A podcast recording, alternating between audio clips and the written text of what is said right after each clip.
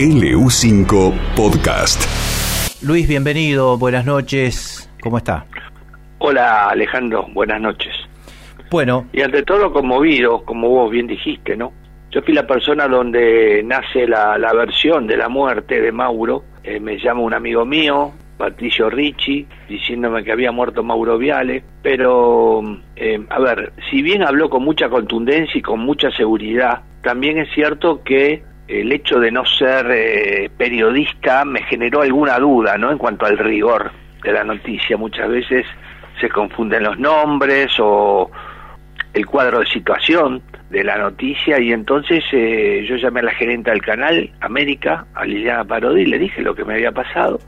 Me dijo no, porque lo pasaron a terapia intermedia a la tarde y este y está saturando oxígeno mucho mejor. Déjame que lo chequeo, pero ya desde ya te digo que no. A los tres minutos me llama consternada, ¿no? Me pidió Parodi que no dijera nada, que estaba todo muy fresco y que primero había que asegurarse que la familia estuviera al tanto de lo que estaba pasando porque podía ser este, traumático el hecho de informar algo que desconocían y que enterarse así en, en crudo podía llegar a tener una consecuencia. Así comienza para mí la noticia que no pude dar y tampoco hubiera querido darla, ¿no? claro. ¿Y vos lo viste por última vez el viernes? El viernes. Sí, sí, me lo crucé. Fue una cosa fugaz, rápida. Yo entré medio corriendo porque estaba llegando muy al filo de- del programa, del comienzo del programa de Fantino. Y él eh, hacía la preproducción ahí, en el pasillo. Su oficina era el pasillo del canal. Entonces, cualquiera que entrara o saliera al canal, él, eh, Mauro lo abordaba o le preguntaba algo al voleo. ¿Qué hace Luisito? Él estaba contento porque había terminado de arreglar una pauta publicitaria con, con la jefa comercial de su ciclo, eh, de una joyería que, que pauta en su en su espacio, ¿no? Y bueno, fue un, un diálogo al galope y pero lo vi, lo vi. Después me dijeron que estaba medio como adormecido en el aire, como Sí. que se mareó y, y perdió la estabilidad este cuando terminó el ciclo y que de ahí eh, Johnny lo, lo convenció que se tenía que internar. ¿Qué, qué es lo que, lo que deja Mauro Viale ahí en América? Porque era una figura muy fuerte, ¿no? Y en América deja de todo mucho dolor, mucha tristeza, mu- mucho recuerdo. Y creo que al medio, a la industria periodística, le deja, digamos, una una carrera realmente con mucho trabajo, con el perfil de un estilo definitivamente este definido, eh, alguien que em, hacía periodismo y trabajaba de periodista, las dos cosas, ¿no? Después eh, en el medio se permitió algunas licencias, como por ejemplo hacer un programa como Polémica en el Bar, donde se reía del mismo.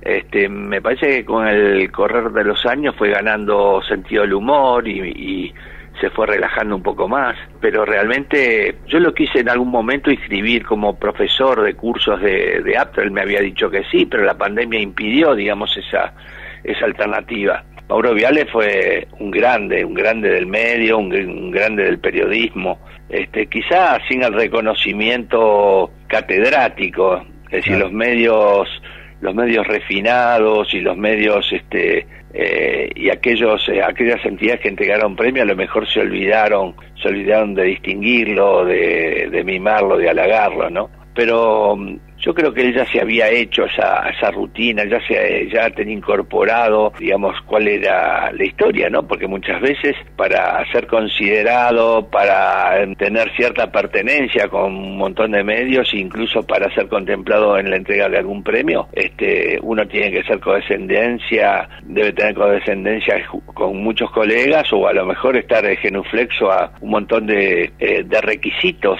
que imponen determinado tipo de lugares, ¿no?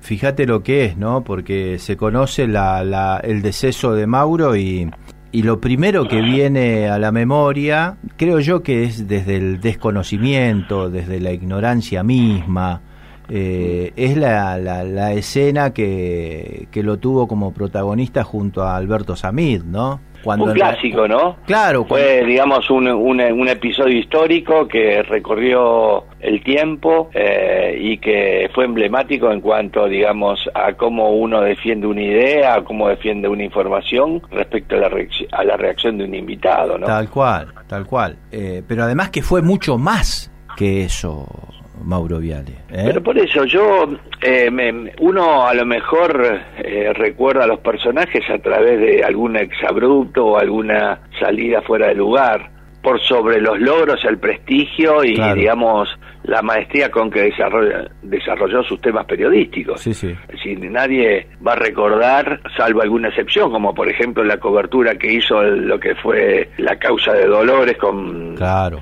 Guillermo Coppola detenido. Creo que nadie lo cubrió como él. También se recuerda, digamos, aquel incidente cuando él recibe un llamado telefónico con respecto a- al destino que había tenido el padre de Pablo Echarri, ¿no? Esto estamos hablando de un canillita, Antonio Echarri, este que había dejado como la sensación en determinado momento como que podía haber sido asesinado todo eso forman parte del folclore y, y, digamos son como las la, la fruta brillantada del pan dulce Sí. pero el pan dulce en realidad es todo lo demás no la carrera la trayectoria de los aciertos en la carrera todo profesional tenés aciertos y desaciertos porque así también se, se labra y se teje una una carrera Sí, y sí. en el caso de Mauro tuvo sus aciertos que fueron muchísimos y algunos algunos deslices que también este también son recordados para aquellos que no este comulgaban su religión.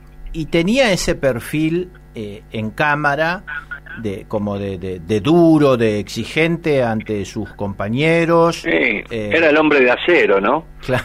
Era el hombre de acero, este, digamos que no, que como el mimbre no se no se doblaba, pero también es que cuando uno lo conocía, empezó a hablar con él desde un lugar definitivamente individual y personal, te dabas cuenta que era un dulce leche, Tal cual.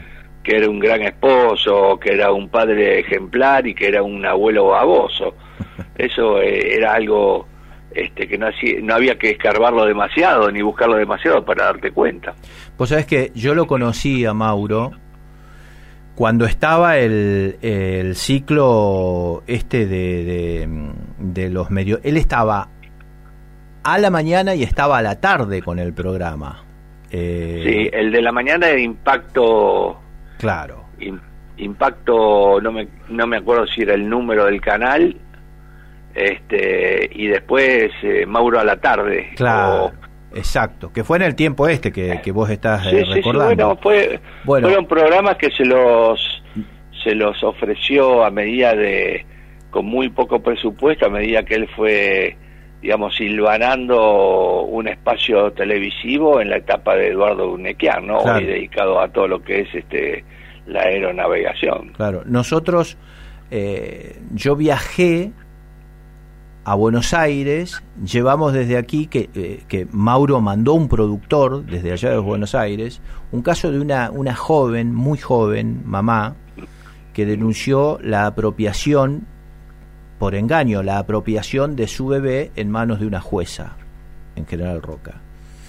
Sí. Mauro mandó a un productor eh, y, y yo hice de, de, de, de, de- chofer y guía y llevamos a, a, la, a la madre a, a estar con Mauro. Y Sí. cuando llegamos el, el, el tipo estaba eh, realmente, se ocupó de esa mujer, se ocupó de mí No, también, no. el tipo que estaba Si en él- todos él- los detalles. Si él ¿eh? compraba el tema, olvídate. Tremendo, tremendo. Iba, iba al hueso, ¿eh? iba al hueso.